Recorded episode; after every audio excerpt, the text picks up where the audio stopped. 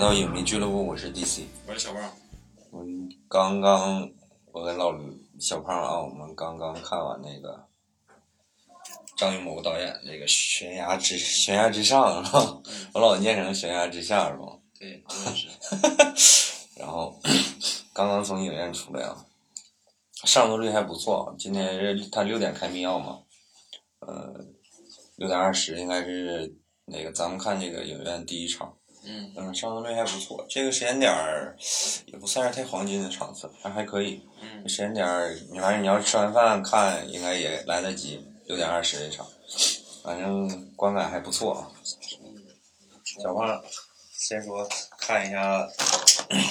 能打几分儿，然后聊一下基本观感。我打七分吧，因为正常我是觉得就是，呃，他这个从剧情来说，嗯我第一感觉是有点儿落入俗套。嗯。呃，里边儿既没有什么就是关于我们党的谍报人员，或者说是一个共产党员那种，呃，对共产党员的这种，就是或者说共产党员的一个谍报人员的这种塑造，嗯呃，还是那种就是谍战片儿的惯常套路。如果说你从这个这部影片的这种，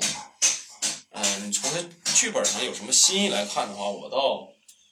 建议各位看这种就是抗日神剧，或者说一些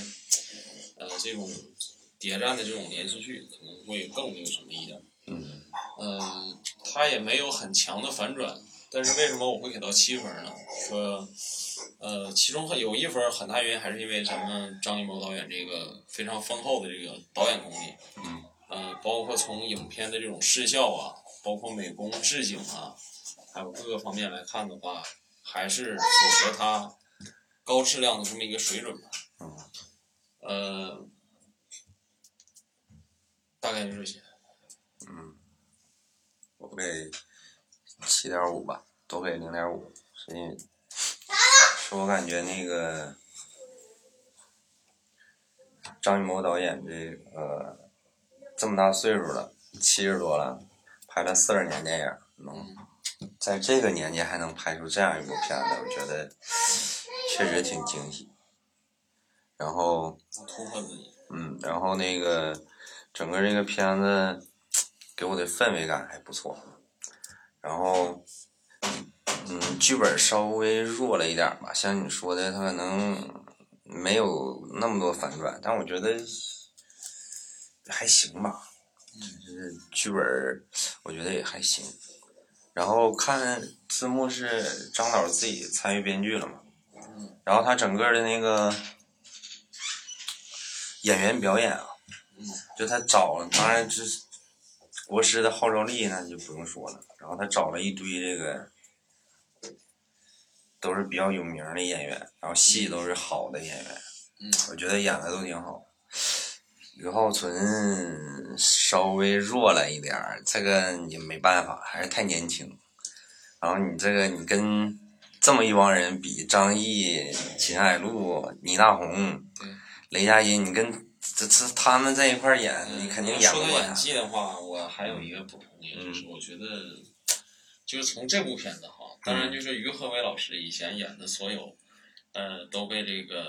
鬼畜爱好者嗯。啊、拿来这个 弄了很多素材。嗯。呃，演技吧，也还于和伟老师确实演技还是不错，但是从这部影片里嘛，我觉得还是差那么一点意思。就是，而且这个现象很有意思，就是从这个拍这个电视剧嗯。啊，转型到拍电影，嗯。这个这种，你可能是在看于和伟，就是在电视剧里面，嗯。可能他表演哎还非常不错，但是你如果说把它拿到大荧幕上来说的话，我觉得就是差点意思。嗯。他的演技，我觉得就是还是流于表面化，嗯。就是就是那一套固定的模式。当然了，他肯定是一个很专业的演员，嗯。就他的面部肌肉嗯。啊，他的表情，嗯。他的语音语调，他的这种神态，嗯。肯定都是都是达到一个专业水准。但是，他是不是有那么一瞬间让我觉得他演技特别炸裂的时候？嗯，我觉得没有。那尤其在这部影片中，那你你也可以侧面说，他其实这里边所有的演员都没有很演技很炸裂的情况，嗯，就是包括你所有的就是。哪怕是什么用刑呀，哪怕是哭啊，就是受伤啊，就是枪打到身体上，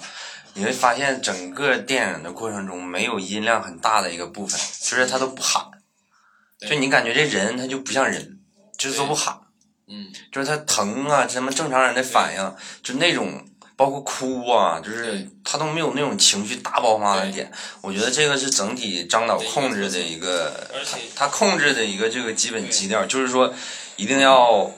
冷处理，就是所有的东西全都要在一定的范围内，不能大。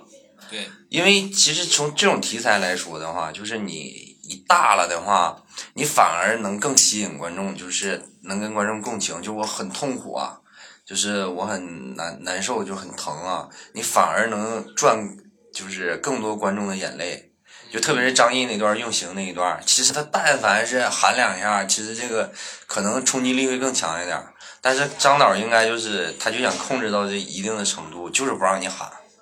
就是他所有的东西都闷在口腔里面，你会发现。你说这个就是我一方面的，就是第一点就是你像这个，他可你可以没有很这个夸张的这种表情或者语音，嗯，或者是神态。但是就是有些东西，你包括你从你很多一些反应来说，你可以用别的方式去实现。嗯。当然，就是我是针对这个于和伟这个，我是没有看到他是我是说。对，我是说从总总体的这个角度来讲。从那个，我就刚想说的一点，就是之前像你说的这个，啊，他没有这个很大的这种情绪喧嚣，这也是张导刻意营造的一种气氛。对。从影片一开始，从下雪。嗯，这个就是一个很，就是比较比较有，因为它这个雪呀，它其实是贯穿了整个这个对。片子，对，包括雪雪浆这个东西，嗯，它就是贯穿整个片子，所以说它这个影片基调就是什么，就是这种静，就是人的这种，就是说谍战员人员的这种，可能就是说的随时啊，就可能就是发不出声音，他也就是这么一群人，嗯。地下工作者可能就是做的就是这方面。所以说我我的刚才我的意思是，就是整从整体来说，就是他所有的人，你都会没有说那种好像就是演技炸裂的那种大场面，就是那种场面都没有。就是除了张导一个控制，我觉得更多的就是张导想表现这种氛围感，就是很冷、很很冷冽的那种感觉。包括你说这个下雪，就是从头下到尾，这个雪就是不停，对，从头下到尾，而且画面。就大家都知道，张导肯定就是玩大大画面的嘛，就大浓色嘛，红色呀，就这种大颜色往上怼。但是这次咱就直接降低饱和度的，基本就是黑白，嗯，对，基本就是黑色白色，对，然后弄的这样一个反差的效果。但是我不太同意你说于和伟老师的这个，嗯，我觉得他肯定是有这种电视剧演员到电影演员的，因为你在电视上小荧幕嘛，你肯定要大嘛。那你到大荧幕上你就不能那么大了，再大就出框了嘛，所以你一定要收稍微收着一点演。但我觉得于和伟老师完成的，我觉得算是不错吧，因为你会发现这个戏上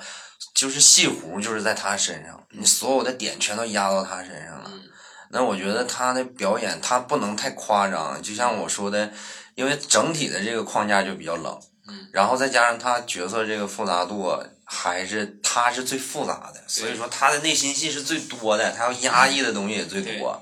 所以说他一个卧底，他也不可能表现的太太过。你可以对标那个《潜伏》里那个，就孙红雷演的余则成，就他基本上就差不多，就是他也有一些情绪的稍微爆发一点的戏，但是很克制。所以我觉得总体来说，于和伟演的还不错了，就是。总体来说，我就觉得所有这些演员吧，就是刘浩存稍微弱一点儿。但是他的设定可能也就是一个刚在学校毕业的一个学生，可能还稍微符合他自己一点儿。但是就是你说这个我不同意，就是首先刘浩存吧，他设定是一个经过在苏联培训的这么一名咱共产党的一号人员。嗯。呃，包括他一出场，就是他这个形象啊，嗯，就觉得不符合这个。对，因为。因为你要是就是真实的历史来说，就是你当间谍或者当特务吧，嗯都不会用这么扎眼的人，就是他长得太漂亮了，就太扎眼了。像谍战人员。对，就是他他太扎眼了。但是就是我说的说回来，就是说除了他这个长相，嗯就是说他整个戏里面，因为他设定的就是一个刚毕业的大学生大学生，就是或者是学生的这种感觉，跟他这个年龄还比较相符。但是一个是其他人演的都，你不能说多好吧，但是基本上全部都是合格的。对，没有说太弱的一点，就把他给显出来了。你也不能说他演的多不好，但是就是感觉像小胖刚才说，他稍微有一点出戏，然后你再演的再不到位的话，就觉得很别扭。而且就是中间有个桥段，就是这个于和伟，嗯呃，当他看见地上死去的这个就是那个谁演的那个叫叫啥来着？什么歌？什么歌？嗯、那个谁演的？那个朱亚文啊啊，对，朱亚文演的角色的时候，啊，就那就他死了之后，啊然后去他那个表情，我就是现在我想哈，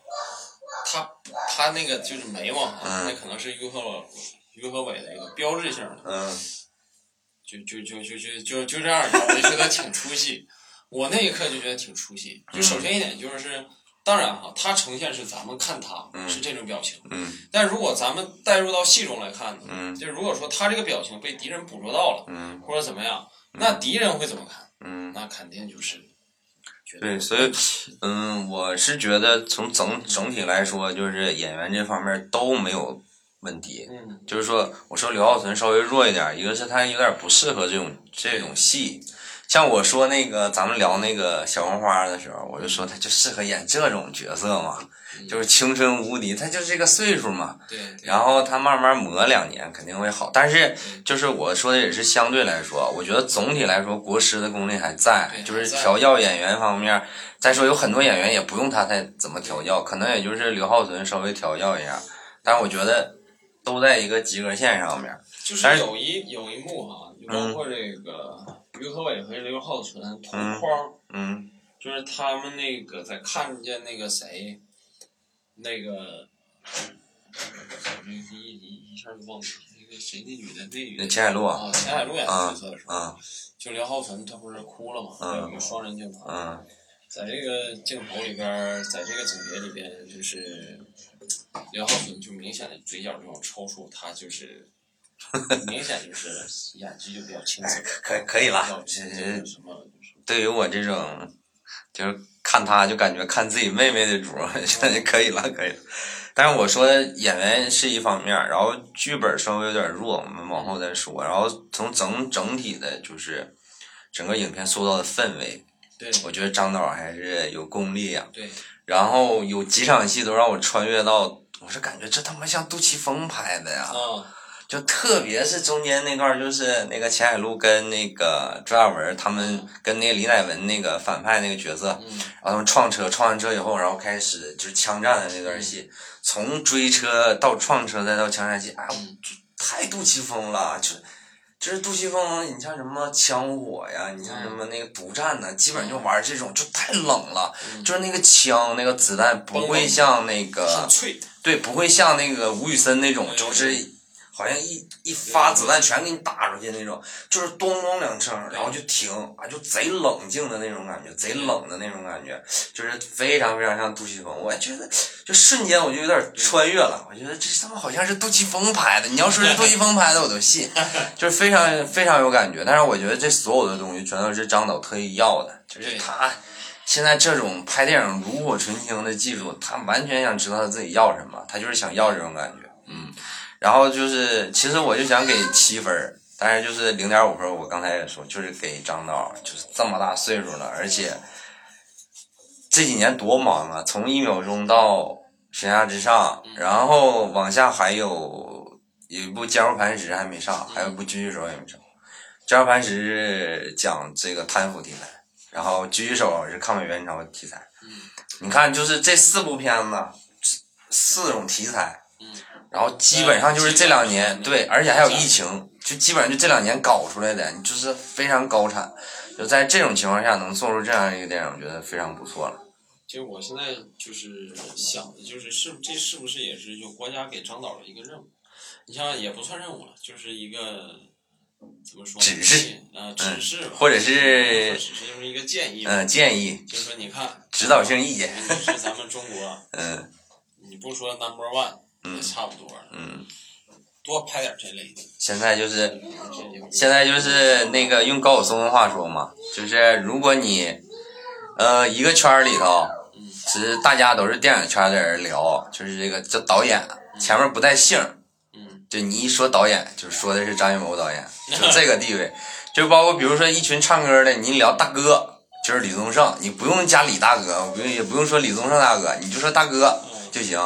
然后就是说没有洪金宝在场的时候，就是一帮拍这个动作电影的，你说大哥就是成龙。有洪金宝在场的时候，大哥那就是洪金宝，嗯，嗯，就基本上张导就是这个地位，就是你一提导演，对，就说我跟导演去拍戏去，你不说是哪个导演，那就是张艺谋导演。他现在就是这种地位，这个基本上国师也不是白来的，基本上就是这路子。然后就是演员表演这一块儿，就是之前有很多片段啊，就是说这个就是各种神神级演技场面嘛，嗯包括张译就是受刑那一段儿，嗯包括李就是秦海璐那个哭戏那一段儿，嗯嗯，有，嗯，有几场戏吧，反正就是所谓的这个名场面，嗯但整体观感也不是那么突出，就是当然还可以。但是张译最近有点审美疲劳了，就是对我也是，就是我一看他那张脸，而且就是对，而且就是这是，两个人我一看见脸我就，而且现在就是张译演成啥样，我都我都不奇怪了，就是。哎，你就潜意识感觉他就应该演这么好，你知道吗？反而就觉得没有那么好了，就好像一个小学生，他回回考一百分儿吧，他冷不丁考九十九分儿吧，你都觉得，嗯就是他就应该考一百分儿，只是现在已经是有点这个状态了。然后其他的就是倪大红老师，还是那一套吧，还是在那个状态里。那个 就是就是，我现在对他有点免疫了，就是我感觉他演什么都是司马懿那种。然后虽然前段时间苏大强演的挺火，但是我觉得他还是像司马懿，没别的。对，然后你像其他的人稍微，他因为出场人物比较多，其他人可能戏份都是有点散。你像朱亚文基本上也没什么发挥，，他也没什么发挥。然后你像李李乃文也没什么发挥，但是像到时候于爱那个那个于开雷老师还是啊于爱雷老师，他这个基本上就承担这个搞笑部分，跟这个雷佳音。但是我其他这些演员的演技部分，反正我就感觉基本上反正就是总体都比较高，都在这个及格线内。包括客串的沙溢也好，就是虽然还是有点出戏啊，他演那个白展堂演的实在太深入了，他一出来就想笑，而且他老参加综艺嘛，还是有点，但是整体的框架都在一定范围内。嗯，然后剧本方面，小胖先说一下。剧本首先就还是我一开始说的，嗯就是我觉得就是整个他从一开始我就知道，嗯就是于和伟嗯是咱们打入敌人内部，一开始我就知道。嗯也我知道是啥，我就是看，但是我没有确定。嗯但是吧，我知道一点就是什么，嗯，这里面肯定是有一个就是咱们打入到敌人内部的就是接应人员。就是于爱磊，然后李乃文，还有对就这几个人之中于和伟肯定得他们三个人，个对他们三个人当中。然后呢，这个东西我就觉得就是，如果说张导玩这种，就是假如说这种关于悬疑的构建，而且就是一开始那个文字，嗯呃，进厕所之后那个醉汉出门的一瞬间，嗯，呃，我就知道那个字儿肯定是被改了，或者是被因为他镜，因为他镜头没给嘛。啊、没给，但是吧，就是这种东西，我是觉得啥呢？就是，呃，这种我是觉得就是玩这种小的这种反转和悬疑哈，嗯我觉得就是还不如来一个大的。嗯。如果说，呃，我的话让我怎么改进，就是说在整个这个，他他这不叫悬崖之上吗？嗯。那我是觉得就是所有人都在那悬崖上，嗯。就是每个人身份到最后让人猜不透，我觉得这是一个比较嗯。完美。你就包括是什么这个于和伟，嗯。他可能叛变完之后，他再次叛变，这个我是觉得就是可以去尝试这么，因为就从片名来看，嗯。他想表达这种假如说非常冷冽的这种。嗯。谍战人员的这种，就是说的艰辛不容易，而且他起这个名字叫悬崖之上，嗯。就是说每个人都是站在一个很反复的这么一种角度上，嗯。包括一开始雷佳音就叛变了，嗯，对吧？那他后来能不能再那个什么，说在这个洗白上发挥一个关键作用？我是觉得这些东西这些点都可以做。因为其其实我我的观感是，就是一开始雷佳音就叛变了，我说我操，对，是这样的啊，这么玩儿的这个东西，就是我没想到啊，我先就是他那个枪决，然后那个雷佳音镜头一给到那个雷佳音，然后然后那个我说，哎，什么意思？我这不雷佳音吗？我说雷佳音出来客串一下，结果他叛变了。我说我操，一开始就叛变啊！我说这路子有点野啊！我还寻思后面会有一个，就是比如说，有点类似于那个，就像哎，基本上谍战的电视剧都有，就是有一个人叛变了，然后就是像你说的，他内部肯定有人是内鬼嘛，然后就知道叛变这事儿了。然后他通知给就是他这个四人小队来执行任务嘛，然后这四人小队运用他的这个，就是他已经叛变了这个情况，对将计就计来做。我以为他会这么做，但是这么做呢，虽然说有点老套吧，但是我觉得如果他这么拍的话，也会比他现在会好一点，这我个人感觉。就是他可以，就是说啥呢？就是他表现谍战员可以想到的是，就是咱张导哈。他压根儿就是没想从这个剧本、从这个剧情叙事的角度去玩这个东西，对对，他还是想从他还是我玩一个风格。对，我觉得张导的一个东西。对，我觉得张导他的手下的编剧，他肯定会想到这一点，会想到这一点，但是他可能就是故意，我就不不不要这么玩这个，因为他所有的这个篇幅比较长的，对，不是说得通过剧情，嗯，通过叙事去给你一个东西，而是通过一些场面，包括他声音的营造，包括整个这个。道具呀，或者说周围的这个置景的一些选择，对我，我觉得他肯定就是说，他编剧肯定能想到这一点，但是我就是故意不要这么玩儿。那他现在这种套路的话呢，嗯，怎么说呢？反正见仁见智吧。我觉得他不这么玩儿，那你说谍战的套路，那你说你还能怎么弄呢？现在就是大家可能谍战电影看的少，就一部《风声》，而《风声》你仔细想，它也是这套路。就是大家都知道，我知道你你在我这有卧底，我也知道你在我这有卧底，那咱就互相玩呗，看谁能看谁能玩过谁呗。基本上也就是基本上大框下都是这个套路。当然我觉得张导可能就是故意不这么玩。但是你现在这种线来推呢，就把于和伟这个角色给推出来了，那所有的戏就全压到他上面了。就是说他是一个在悬崖边缘上的人，他是往上走还是往下走？就是。他可能往下，咱们说是下面是黑暗的话，就是他处在这个边缘当中的时候，他知道我的心是要往上走的，但是我现在在下面，那我就要怎么样利用我自己这个一个特殊身份，来把所有的同志来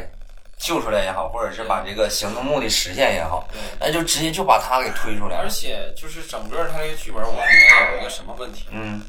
首先他这个目的太弱了。嗯，就是你去。你这个目的你就没有解释明白，就是说，就是你整个这个目的哈没有弄明白，就是说这个目标太弱了。他目标是什么？王子阳同志，把他给接应出来，成功的、顺利的从哈尔滨走，对吧？是这个目的。对。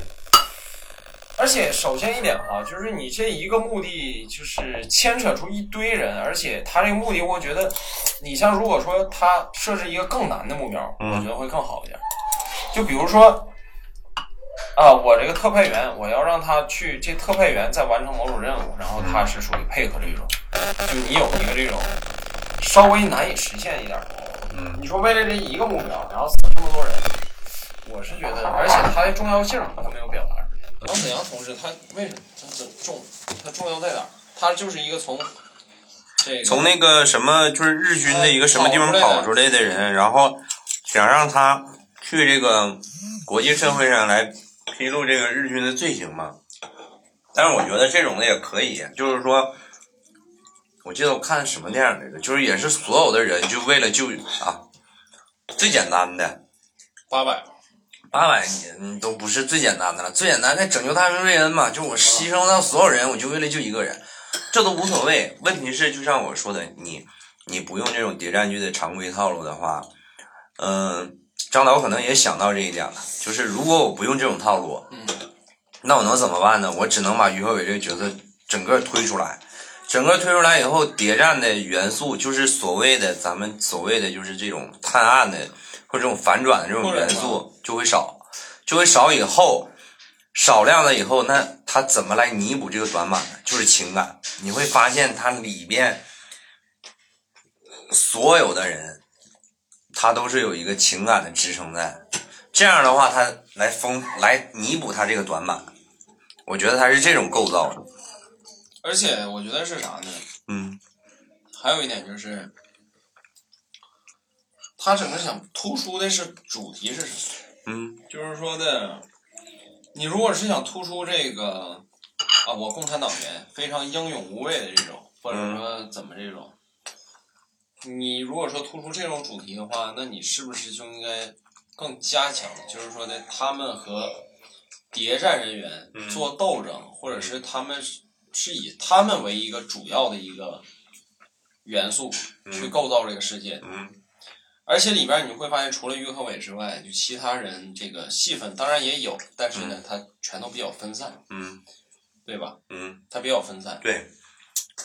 你所以说这个，我觉得就是不是特别的合格，从还是从剧本上来说。那如果说你是从这个我画面，嗯你是要这个咱电影的风格来说的话，那我觉得他风格，如果说你和像什么大红钢龙高挂呀、嗯活着了这种，你是不是还是要弱？我觉得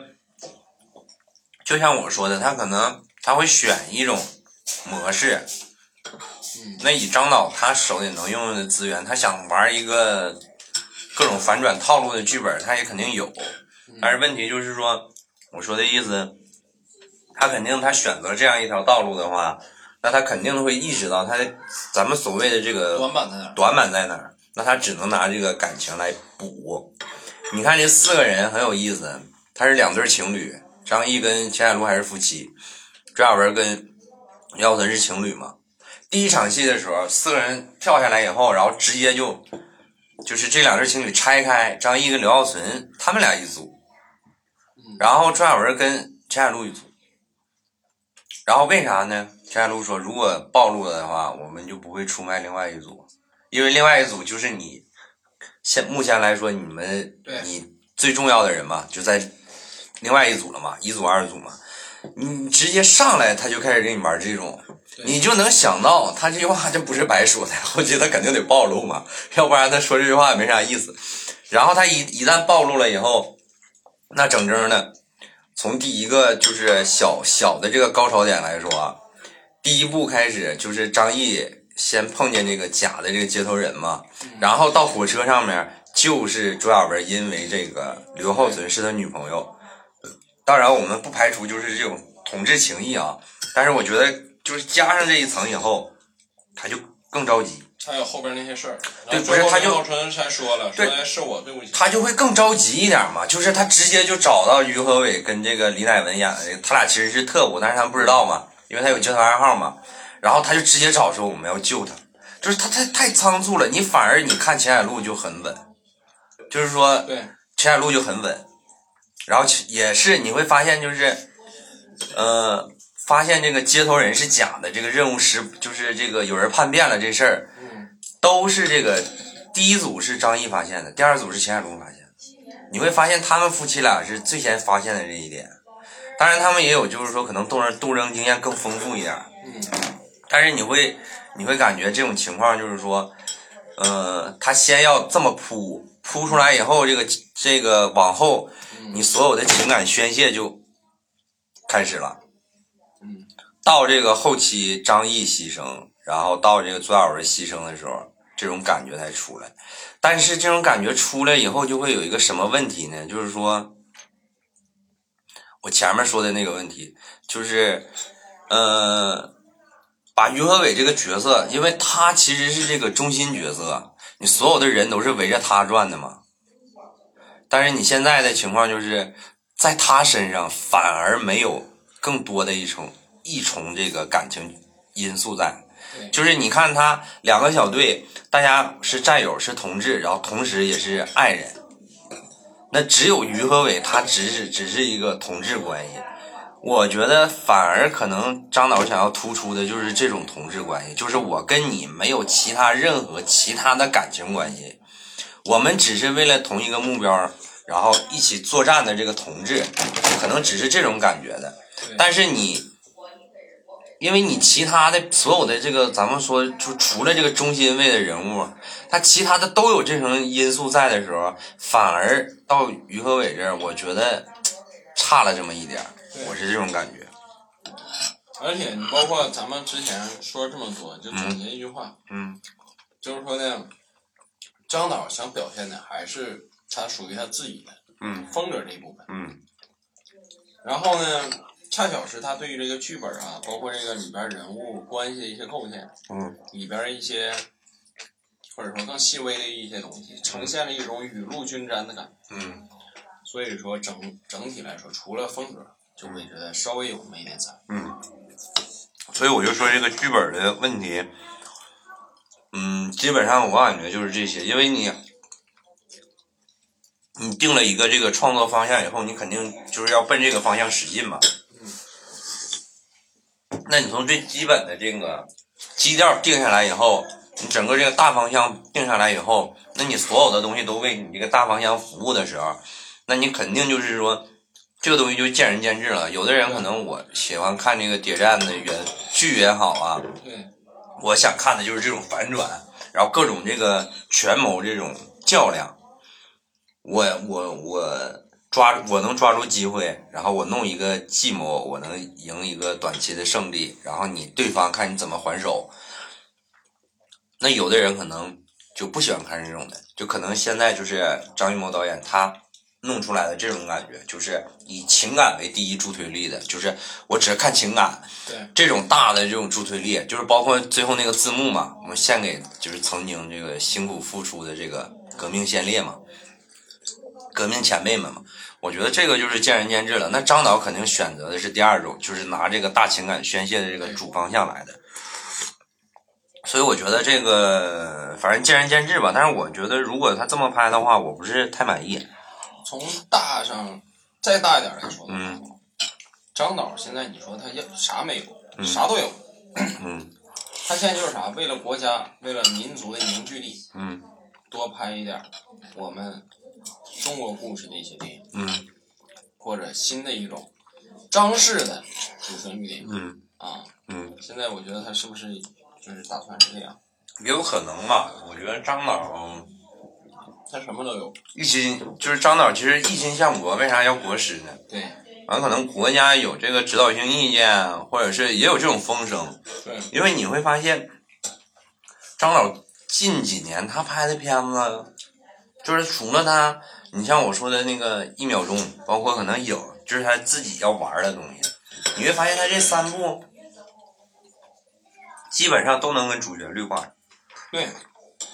我觉得如果是一种巧合的话，也能解释得通。但是这三部都是这种情况的话，不免。也不免让人家有一些其他的联想。但我觉得无所谓。以张导现在这个腕儿，就是哪怕是我是听从所谓的指导性意见对，但是我也是要按照我自己的意愿来拍，你不能太干涉我也。对，嗯。而且你从这个一秒钟上来看，也并没有说对张老网开一面的那种感觉，该怎么样还是怎么样。我觉得这种的也挺好，就是如果真有这种情况的话，我说就是我给你一个指导性意见，然后我不干预你的创作，你想怎么拍怎么拍，但是你还要拿回来让我查，对我觉得不行，还是不行。我不会因为你是谁，我不会因为你是好像有点交作业的感觉，我就放你一马。我觉得这种也也可以，无所谓。嗯，但是总体来说，我觉得这个片子能拍成这样，第一肯定是交作业肯定是过关，肯定是及格。第二，我觉得在整个五一这个档期，虽然我没看其他的片子，但我觉得的话，这个片子应该是口碑最好的一部了，我觉得是。这样的话，反正你们后期豆瓣来看吧，但我感觉应该是口碑最好的了。你再怎么弄，想超过这部也很难了，因为他张艺谋的名声在这儿，然后这么多演员，然后基本上都没有掉链子的演出，然后一个主旋律，该完成的任务全部完成，我觉得非常可以。加上那么一点张艺谋的风格。嗯。他肯定有风格在，而且，嗯，咱们作为这个在东北长大的孩子，对这种电影格外亲切，真的是格外亲切。非常喜欢，尤其看见雪。嗯。可能，可能我还要更亲切一点。嗯。因为我在电影里，我可以看到索菲亚大教堂。嗯。我可以看到马迭尔宾馆。呃，我还可以看到那些就是。包括现在哈，你如果说去哈尔滨的话，你还可以看到那种非常老那种电线杆子。嗯。你像，你不知道你注意没注意？就电影里面电线杆子，它是上边电线中间的那个变压的那个，嗯，那里它是扁的，那种像，不像别的城市像一个纺一个这个纺纱的那个纱纱团一样，嗯，它是那种扁的嘛。那个就是俄国人修的，啊，就包括你现在哈尔滨那个去哈尔滨还有很还能看见很多，嗯，包括就是说里边很多东西有俄文，包括说俄语嘛，对，嗯，因为东北离俄罗斯比较近嘛，对，所以说确实看着很亲切，对，然后我今天中午在 B 站看的那个 B 站采访，啊，就是张导，然后是。他所有的外景，所有的外景，就是只要不出现城市的地方，全都是在东北实拍的，就是雪乡拍的。但是他所有所谓的哈尔滨，全都在山西拍的。啊，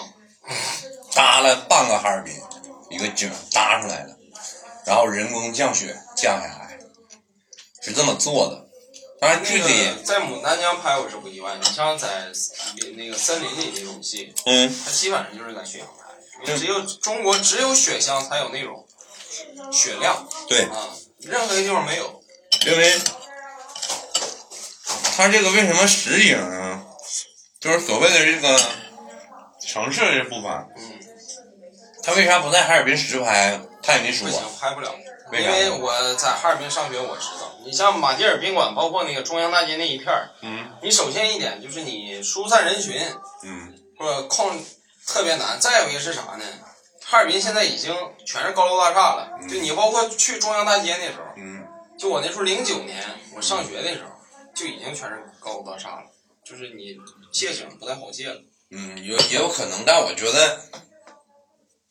你只要肯花钱，没有啥借不着的景。那之前还说。那个迪士尼四，阿汤哥在那迪拜外面拍，说里边都迪拜那个迪拜酒店里边都不让拍，可能是因为太冷了。后来那谁，后来那个那烂片《富春山居图》不就进迪拜里头拍了吗？可能是因为太冷。我觉得各个方面，我我感觉还是太冷。如果实地拍的话，机械受不了，一个是机械受不了，再一个演员也受不了。而且，但是你现在他这种就是。人工的这个降雪，然后他人工做的这个景儿，啊，非常非常真了。就我如果不说的话，你基本你也看不出，你也看不出来。他还是抠像了，就是那个加什么那个张译在那个就是和刘浩存他俩在宾馆住了之后，嗯，张译推门然后对那个那个就明显一点了。嗯，但是我说的就是血的这个部分，对，就是基本上你可以以假乱真了，你根本你分辨不出来。对，你就包括你没发现，就是那个刘浩存去那个电影院，嗯，那眼睫毛上，嗯，粘了那个雪花嘛，那种棉絮状的雪花，对对，就跟咱们真实雪花基本。对对对，而且就是这种的，在东东北，就是用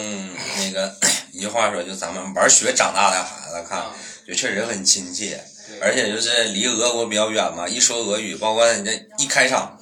吃那个药的时候，是从一个那个俄国火柴盒里面拿出来的，还有就感觉就好像又回到小时候那阵，那个那个时候就是玩俄国的那些东西嘛，就是你也不觉得它是糖，对你也不觉得它是多值钱，或者是多好多多好的东西，就觉得特别。就是你就包括现在咱们也是，就是你像，尤其是我在哈尔滨上过学，我在什么牡丹江我也去过，什么基本上黑龙江我基本全去过。嗯而且在那边来看，就是你一说俄国货，嗯就咋说呢？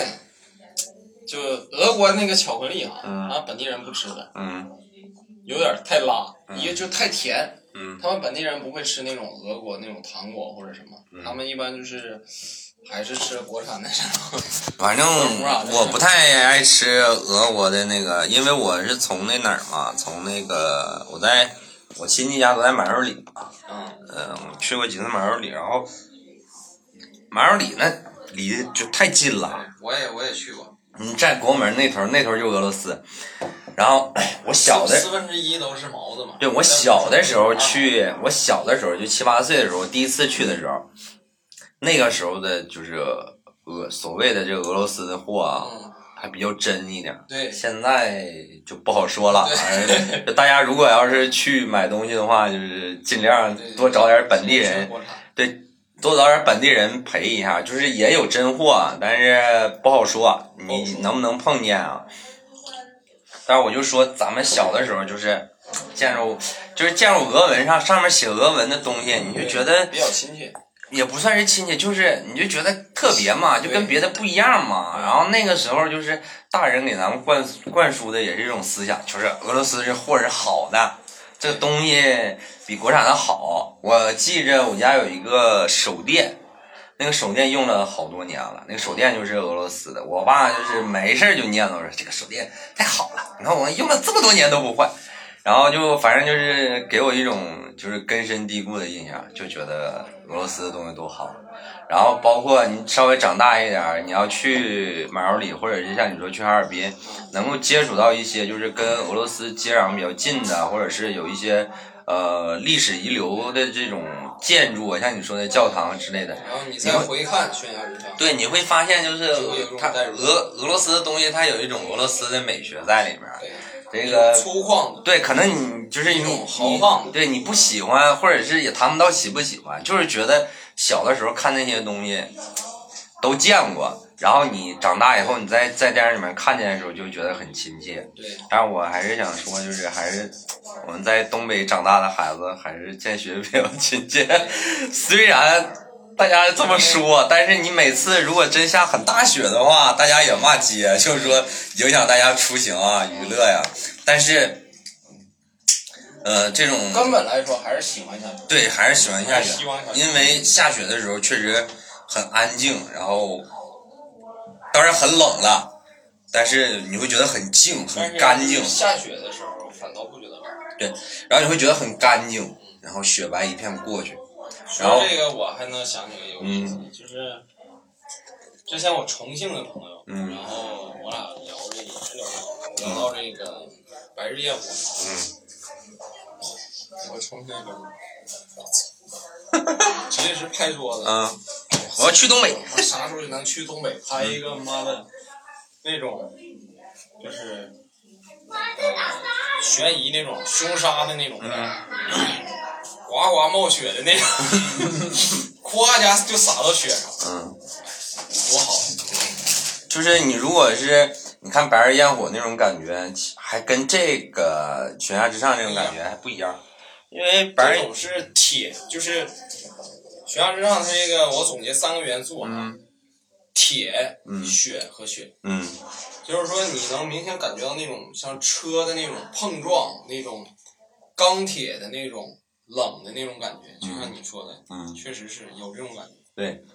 铁就融化到雪里，嗯，然后包括包括在停车的时候还得往前粗溜一段啊，嗯。这个就是往前滑一段，可能我说粗溜这个词儿，可能有人听不懂，就是往这个雪，就是你一停车，你要稍微往前滑一段，对就是所以说你在东北开车的话，你想就是特别是雪地的话，如果你要停车的话，你要稍微提前一点就要踩刹车。而且有一个细节，嗯。就是张译在发现就是那个被车撞之前，嗯他从那个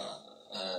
胡同跑出来，嗯。你会发现他并没有很大动作，嗯，他是那种就是明显是咱们东北那种，对，有啥急事儿，哎，我出去，我想跑两步，但是呢还不敢跑太快，嗯小跑，慢慢蹭，一边蹭一边跑。所以说这细节，我觉得就是非常写实。对，嗯因为他这有很多东西嘛，都是你在东，也不能说是就是东北孩子的优越感，没有那个意思，就是说，因为他正好是发生在东北这片土地上嘛，那样的话，咱们就是更亲切一点，有很多东西大家更懂一点，就是仅此而已，没有别的意思。然后就是像你说的这个细节，反正我就记得那个于爱磊一停车的时候，然后那个车稍微有点打滑，然后稍微就是打了一个小弯儿，稍微有点弯，然后那么一停的时候，我就想起来那个我小的时候就是也没有车，就摩托车，我爸带着我的时候，就是一停车就会滑，然后我坐到后面的时候，我爸就会跟我说。那个到家了啊，那意思就是让我 那个就是再用力，就是扶着他一点，因为你一停车的话，有可能一打滑，如果你一不留神就掉下来了嘛。所以就我瞬间就想起那个细节，也挺有意思。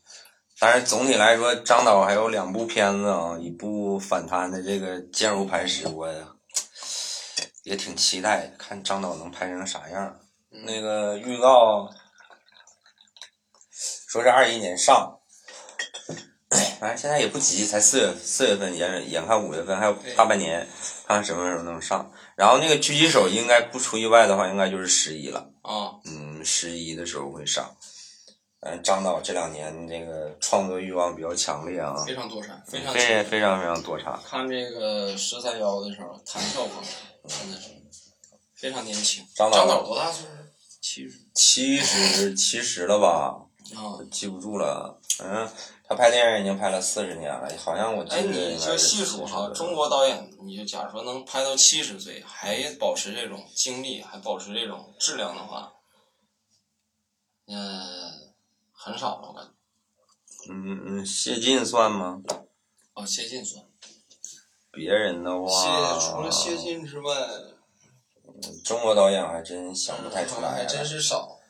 姜文也才五十多，对呀、嗯，冯小刚好像也才五十多吧，对。陈凯歌好像六十多了吧，但是凯歌导演最近这两年这个水平下滑的有点厉害。然后，反正我能想到的可能也就是东木老爷子，哈哈，国外的。东木老爷子确实牛逼，九十多岁还拍。国外的就多了，嗯，就是老雷。说，七八十的这种，你假如说拍片儿的太老老雷，老东木，嗯，然后我能想到最牛逼的一个是就是纪录片导演，就是一个女导演，嗯她是在九十四岁的时候还在拍一部水下纪录片，嗯。嗯里芬斯来那个里芬斯塔尔，嗯，反正张导儿，呃，因为之前咱们不做过张艺谋导演专辑嘛，然后看过很多采访，张导儿为人很谦和，很低调，非常非常低调，而且很平易近人那种感觉。嗯哪怕去 B 站，可能就是年轻人的这个聚集地嘛，可能跟他的年龄稍微隔阂多一点儿。但是今天中午看一个采访，有一个细节，然后这个采访那工作人员给他看了一段那个 B 站的鬼畜视频，就是 于和伟导演、于和伟那个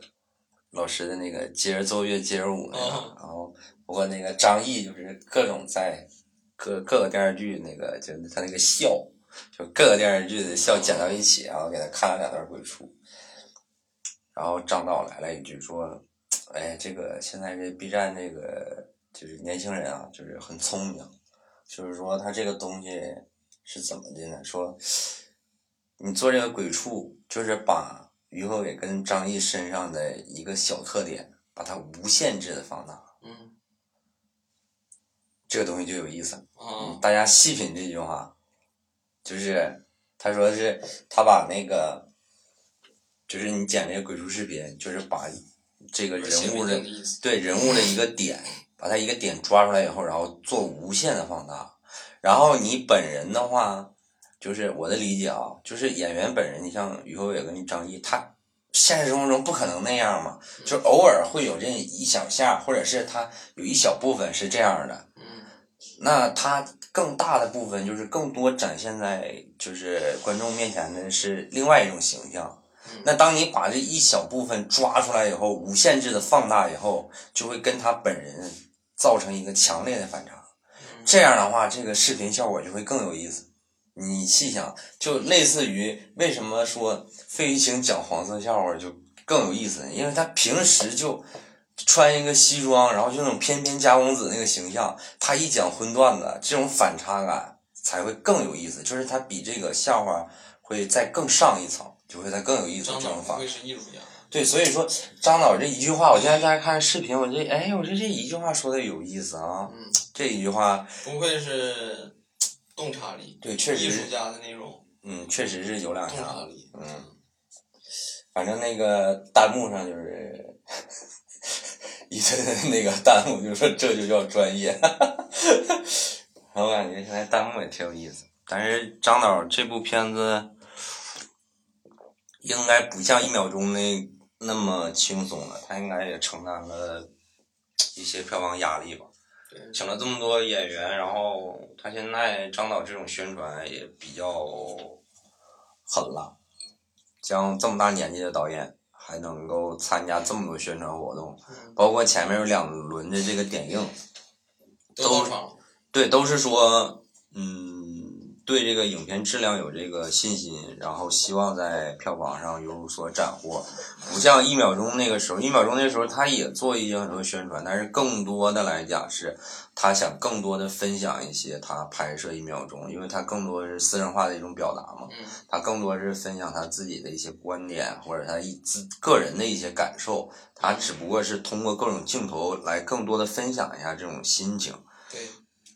到这部悬崖的时候，你能明显的感觉到，我看了几几个采访吧，嗯明显能感觉到他身上有这种票房的压力。作为任何一个导演，嗯，他都不可能完全没有票房压力，只不过就是说侧重点不同而已。所以说，嗯，大家如果五一假期有时间的话，反正我是很推荐这部。对我我。们上一期聊的那么多电影啊，我觉得如果你只能看一部的话，而且，嗯，基本上就是全年龄段儿吧。就孩子如果太小的话，嗯，可以就是暂暂暂停考虑，因为其中其中还是有一有一些不能说是很血腥，但是还是有一些，包括张译受刑那一段稍微有一点点儿过，这是我怕小朋友可能会害怕，但是可能十岁以上基本上就差不多了，嗯，可能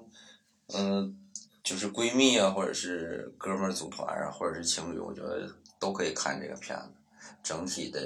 质量，质量，我我大胆预测一下，应该是五一，包括整个五月份应该是质量最高的。虽然说有速九吧，但是速九那个片子也就那么回事儿，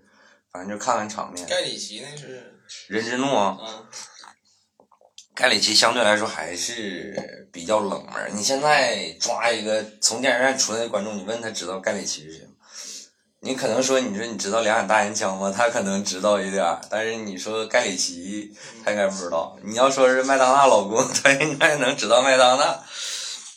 所以我觉得整个五一，整个五月份吧，我觉得最值得看的片子就是这部了。然后最后我就想说，再说一个小点，吕浩存小小姐姐这个资源确实好，这个一秒钟出来就是来，从这个二零二一年开始，嗯，大量的片儿，因为他是从一秒一从一秒钟出来嘛，嗯，出来以后，然后他就是两部直接就悬崖之上也也有他嘛，嗯就全是张导的戏嘛。然后他外面之前接了一部小红花，小红花，跟易烊千玺，一样四个弟弟现在顶流啊，四个弟弟。然后接下来今年春明年春节呗，就二二年这个春节，还有一部韩寒的那个《四海》，还还有他，嗯呃，跟刘昊然不知道是不是女主啊，但是是有他的戏。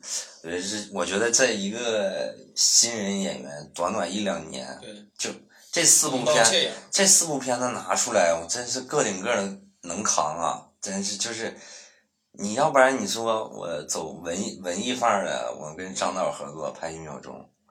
我商业范儿的，我跟易烊千玺演这种小红花，然后跟韩寒演这个四海。哎，你说就是偏动作类一点儿，你像这个悬崖之上还有一些就稍稍打了打了一点儿，嗯这种片子还是跟张导合作，还跟这么多名演员合作，我觉得他但凡有一点天赋，然后努力一点、认真一点，别他妈接点烂戏，我觉得未来可期，真是未来可期。对，现在，而且这小姑娘长得，我觉得反正就是长在我的审美上，我觉得确实张张艺谋导演这个选女演员的功力真是没谁了。就你现在你想，他挑这几个女演员，就是现在大家你能想出来的基本上可能也就是董洁，董洁也是自己作的。他要不说的话，还是能。然后剩下基本上就是他挑的这几个演员，你不能说多那啥吧，嗯呃，不能说所有人都像巩俐、像章子怡这种级别的，嗯，但是你像倪妮也好，包括这个刘浩存也好，我觉得整体来说，他的挑演员的功力真是没得说，嗯，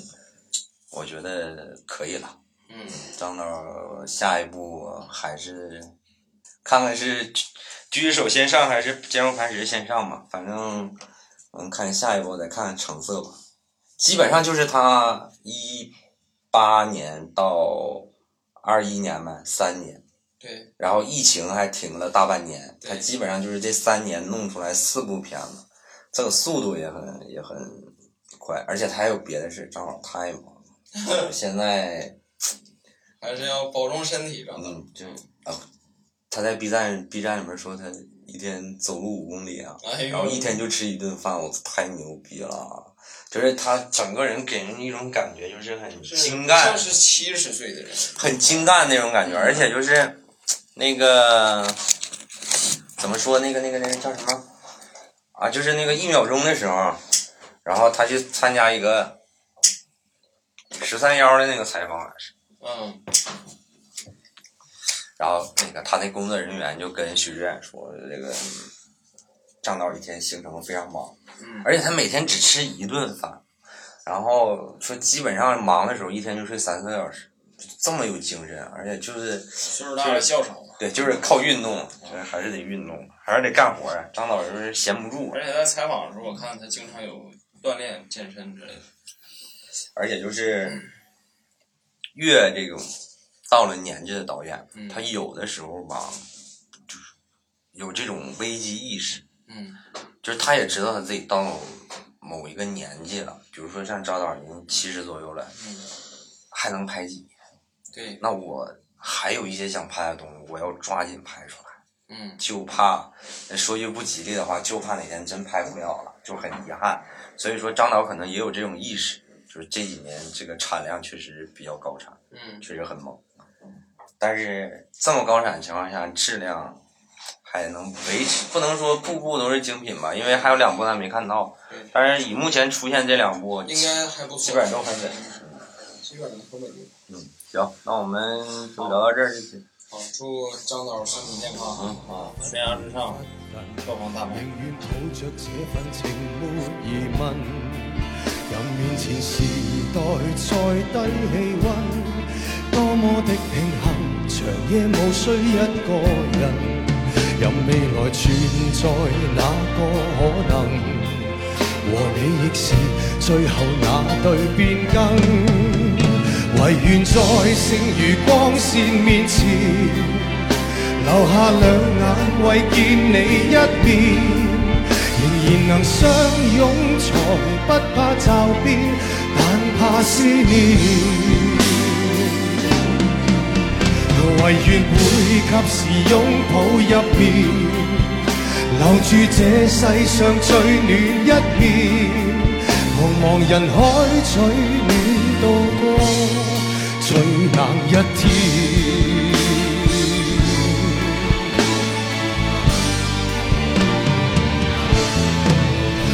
唯願在剩余光線面前，留下兩眼為見你一面，仍然能相擁才不怕骤变，更怕思念。唯願會及時擁抱入，留住这世上最暖一面，茫茫人海取暖渡过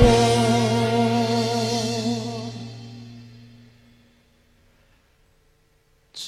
冷一天。